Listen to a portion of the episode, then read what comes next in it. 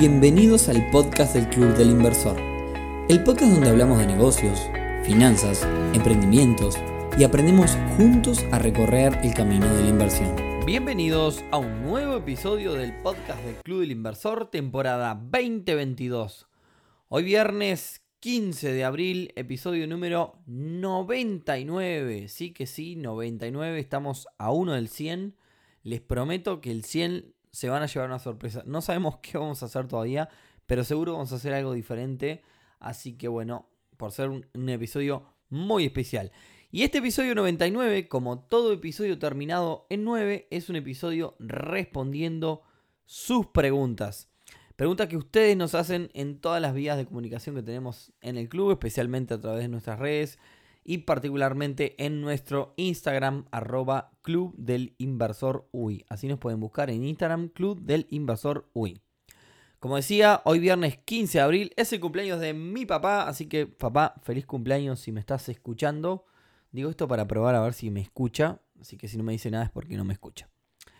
Bien, estos episodios de preguntas siempre se van muy largos, así que vamos al grano de una, no hay chivo, no hay nada, no hay comentarios de nada.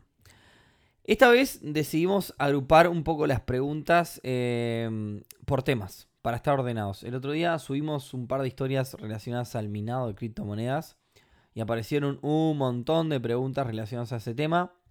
Así que eh, vamos a arrancar por ahí.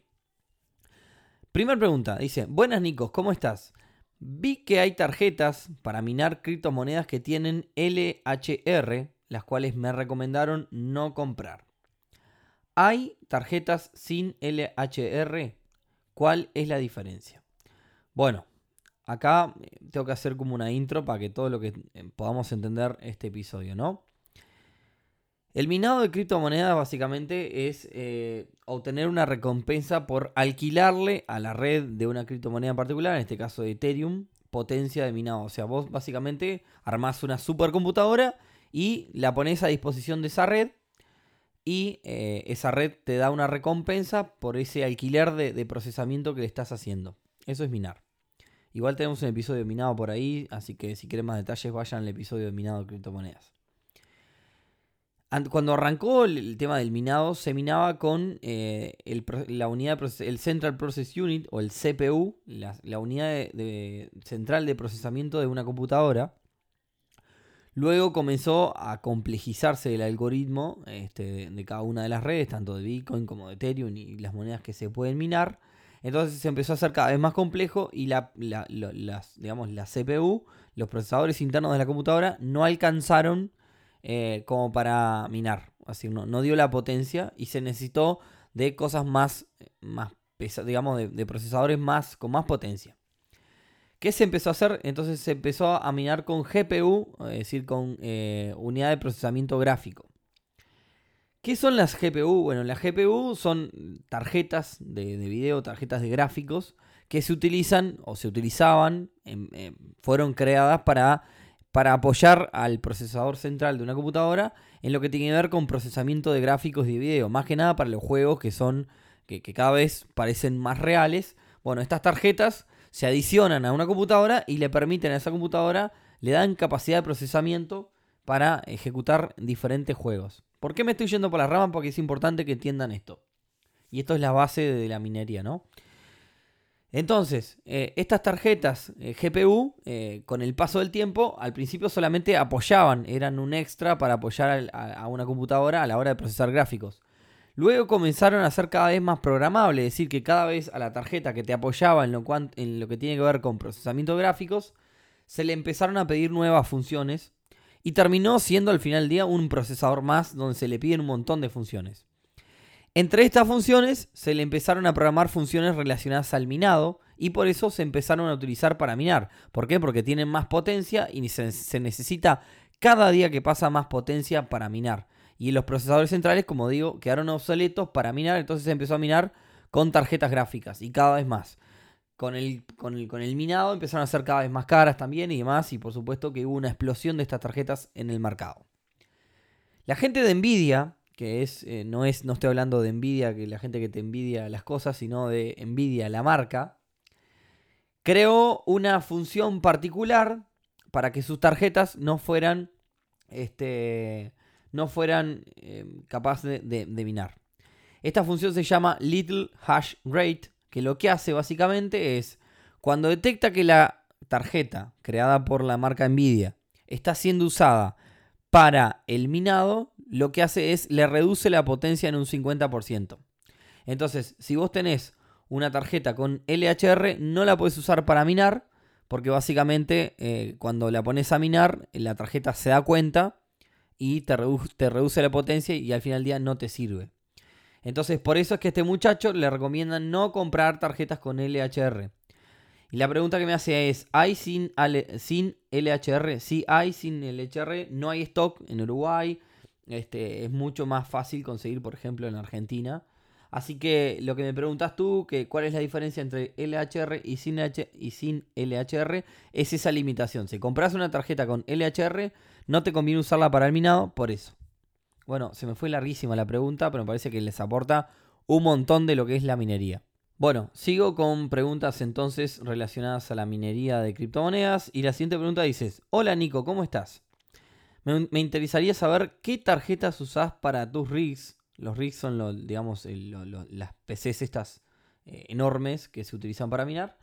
¿Y qué potencia de minado tienen? Bueno, eh, te cuento, yo utilizo tarjetas RTX 3090, que a mi entender, o por lo que eh, estuve investigando antes de meterme en esto, son las más potentes y las mejores para minar. ¿Y qué potencia de minado tienen? Y más o menos cada rig, para que te das una idea, tiene tres tarjetas eh, de estas 3090 y obtengo una potencia de minado de 350 megahashes. Siguiente pregunta y comienzo a acelerar porque son un montón que tengo para hoy.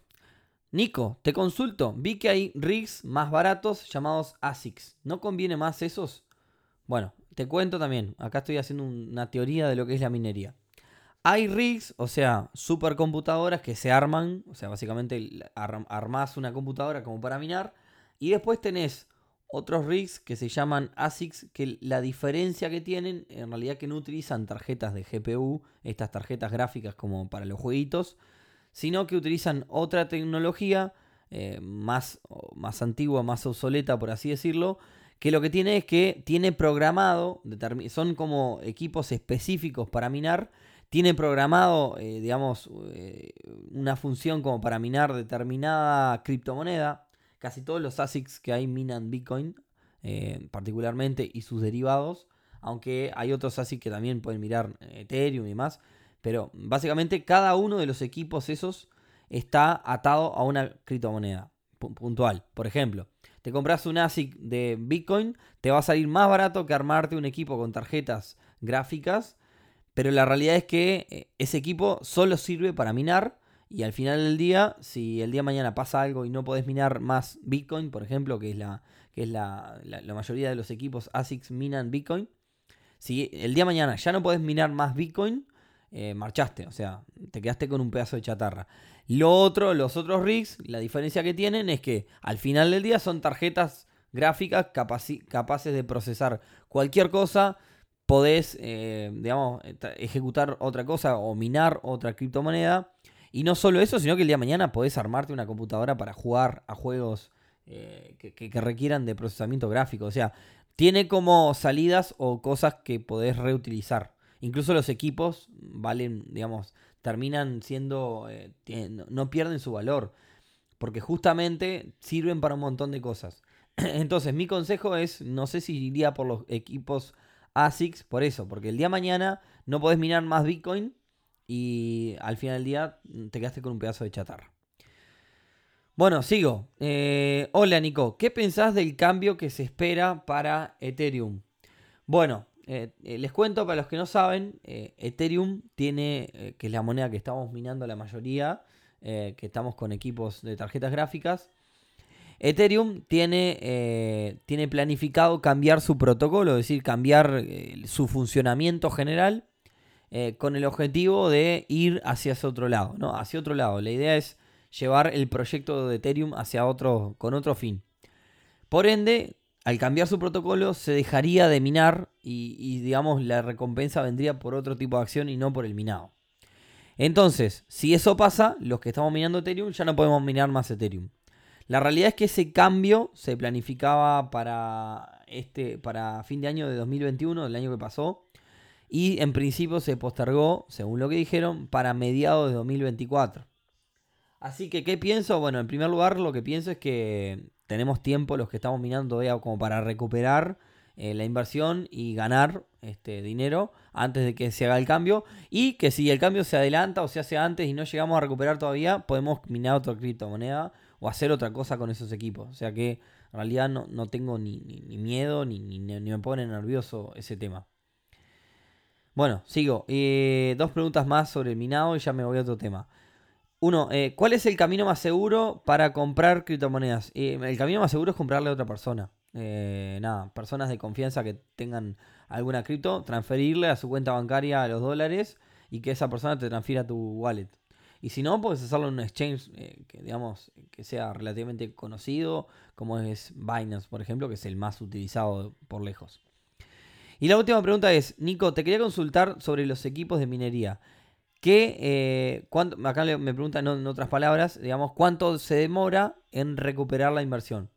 Bueno, eh, depende mucho. Si, si los haces vos, los construís vos, que significa que compras cada una de las tarjetas, compras la estructura, digamos, la estructura para, meter todas las, las tarjetas, compras los ventiladores, o sea, lo armás vos como si armaras cualquier otro equipo. Básicamente, eh, la recuperación eh, anda, o sea, e, es, menor. ¿Por qué? Porque te sale más barato. Si lo compras llave en mano, o sea, entras a Mercado Libre, buscas rigs, hay un montón. Eh, la recuperación generalmente anda en unos dos años, 24 meses. Así que si te quedan, por eso yo digo, si, si quedan hasta el 2024, 2025 para, para supuestamente minar con seguridad, el momento para minar, para empezar a minar, es ahora. Si alguien me pregunta si quiere empezar a minar el año que viene, yo le diría que no, que ya no es negocio.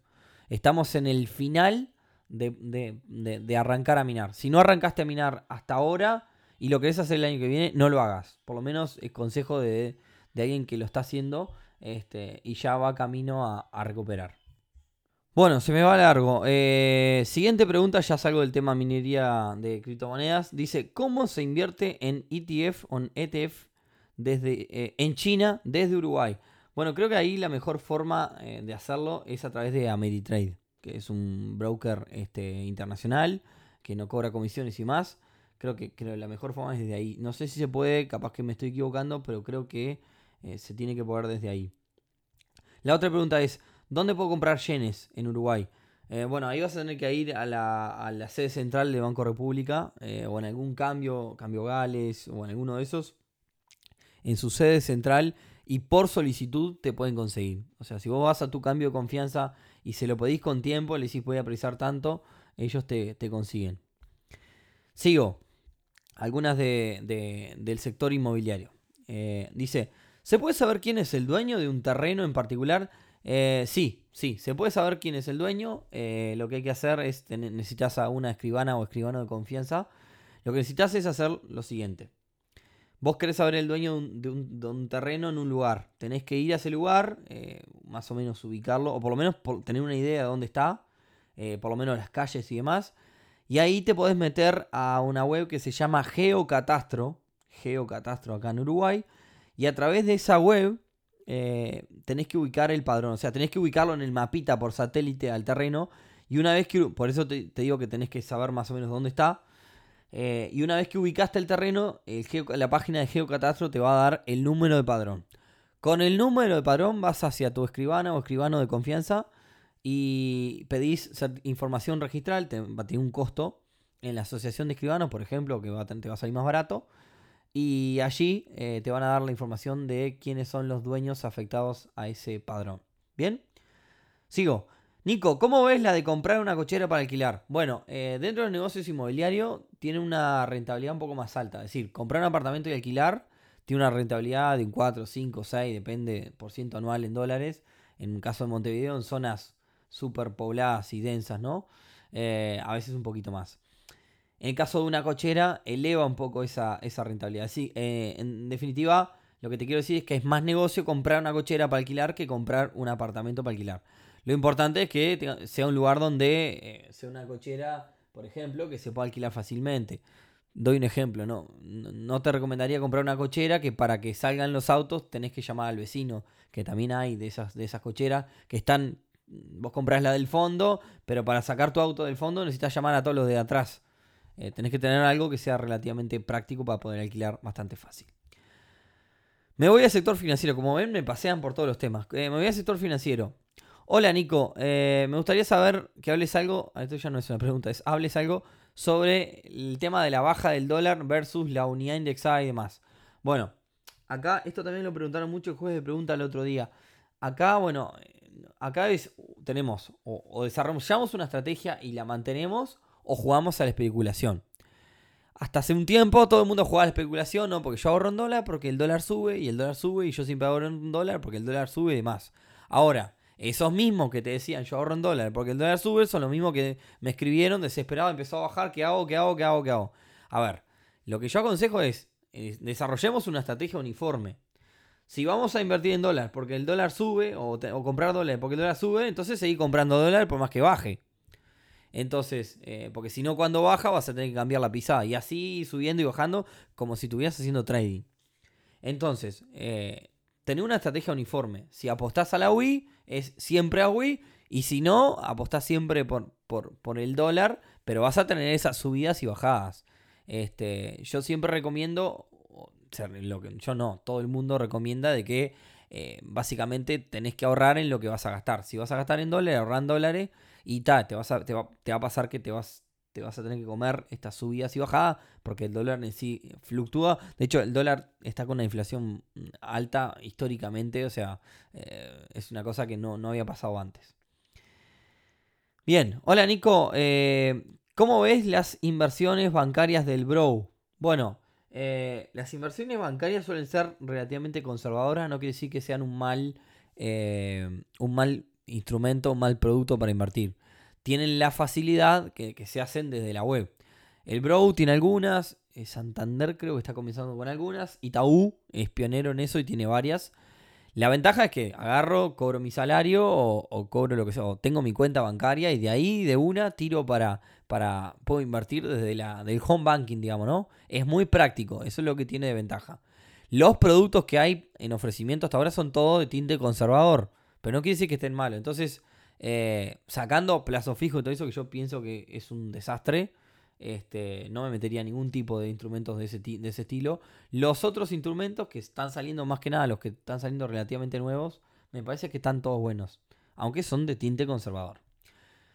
Bueno, eh, vamos a cerrar con preguntas de tinte general, pues se va el tiempo. Bien, eh, hola Nico, ¿qué tal si compro un auto eléctrico y con lo que me ahorro de la nafta pago la cuota? O sea, lo compro financiado.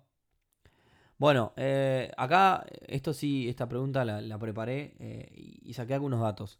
El auto eléctrico más barato, 0 kilómetros que conseguí, que, que digamos que busqué, sale 25 mil dólares.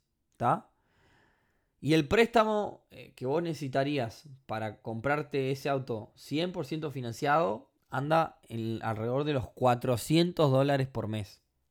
¿Está? La cuota para pagar ese préstamo que al mes serían un poquito más de 16 mil pesos. La realidad es que es muy difícil que vos te ahorres entre un auto eléctrico y un auto anasta 16 mil pesos por mes. Tenés que andar muchísimo. No sé, o sea, tenés que ser una persona, no sé, que, ande todo el tiempo en el auto. Porque también, por más que sea un vehículo eléctrico, no vas a pasar a gasto cero. Vas a tener patente, vas a tener seguro eh, y un montón de cosas y la realidad es que también vas a tener que presentar, digamos, tener que tener cierta espalda financiera para que te den un préstamo de 25 mil dólares, ¿no? Em, yo estuve mirando, los que venden este tipo de vehículos te piden una entrega del 50%. Así que no, no, me, no me parece un buen negocio comprar un auto eléctrico y en realidad que se pague solo con lo que ahorras de la nasta sacando un préstamo. Sí me parece un buen negocio si ya tenés el dinero, ahí sí. Pero sacar un préstamo, pagar el préstamo y encima, eh, en definitiva, este, que se vaya pagando solo con el ahorro versus nafta, no me parece el mejor negocio. Hola Nico, eh, ¿qué alternativas tenés para la caja profesional? Eh, mira, el otro día yo di una charla en Maldonado y en realidad la caja profesional, la caja notarial, mismo hasta el, hasta el y demás, están sufriendo problemas porque cada vez hay más gente, o sea, la gente vive más tiempo y, cada vez, o sea, los aportes son lo mismo y se, necesita cada vez más aporte para bancar a esa gente que vive más tiempo, que está más tiempo, digamos, eh, más años eh, retirada. Entonces hay un desfasaje, probablemente, eso ya se ha mencionado en muchos lugares, se estire la edad para, para retirarse. Entonces, la mejor alternativa que yo siempre recomiendo lo mismo es armate tu, tu propio fondo de retiro, no, no confíes en la posibilidad de ir hacia una caja profesional y más, porque el día mañana se difunde la caja y si era tu esperanza o, digamos, o tu plus a la jubilación del Banco de Previsión Social, eh, básicamente este, nada, venimos mal, ¿no? Bueno, sigo. Eh, ¿Qué opinás de comprar títulos de oro con BLC eh, piramidal así, por donde se lo mire? No voy a hablar más nada. ¿Cuándo van a hacer un evento en el interior? Bueno, en septiembre tenemos un evento en, en, el litoral, por allá por Salto probablemente vayamos. Así que en septiembre, para socios del club, vayan, vayan este, pensando por allá por la primavera. Em, y nada, estaría bueno hacer un evento en el oeste, en Colonia y. Pasa que también para hacer un evento de socios, y digamos, eh, todo lo que implica de tiempo, bueno, esto gasto un montón. Eh, tenemos que tener determinada masa de socios en un lugar, ¿no? Este, porque, digamos, por 3-4 personas no, no valdría la pena armar un evento grande, ¿no? Pero sí estaría bueno también hacer algo en Colonia. Sigo, últimas dos. ¿Hay algo equivalente a República Ganadera en, agricultura? No, no sé si hay algo equivalente y, es una muy buena pregunta. Eh, estaría bueno que existiera y no sé por qué no existe. Eh, acá esta pregunta básicamente no sé la respuesta, pero invito a los que nos están escuchando, si hay alguno que la sabe o que están en la agricultura, que nos cuente por qué no, no existe o no, no ha escuchado. Eh, ¿Cuándo arranca el concurso de emprendimientos? Bueno, el concurso de emprendimientos, esto va a salir el viernes, yo, hoy es jueves, yo estoy grabando esto el jueves, esto va a salir el viernes, viernes 15, sábado 16, domingo 17, lunes 18. El lunes 18 de abril va, eh, arranca, no arranca el concurso, pero sí arrancan las inscripciones. Así que bienvenidos todos los emprendimientos que se quieran inscribir, que este, van a competir no solo por un premio monetario final, sino por este, la posibilidad de llevarse inversores, eh, algunos de las socias o socios del club como inversores. Y nada, se me fue el tiempo larguísimo, así que vamos dejando por acá. Muchas gracias por todas las preguntas. Fue error mío que pedí que me hicieran varias preguntas y tuve que anexar un montón. Eh, espero que les gusten estos episodios y prepárense porque en el episodio 100 algo muy, muy lindo y muy, muy diferente vamos a hacer. No sé qué todavía, tengo el fin de semana para, pensarlo. Así que bueno, nos vemos entonces el próximo viernes en el episodio número 100 del podcast del inversor, del club del inversor, del club del inversor. Espero que pasen un lindo fin de semana y tengan muy felices Pascuas, coman mucho huevo Pascua. Y como siempre, si nos quieren ayudar, le comparten este episodio, este podcast a otra persona. Buen fin de semana para todos. Chau, chau.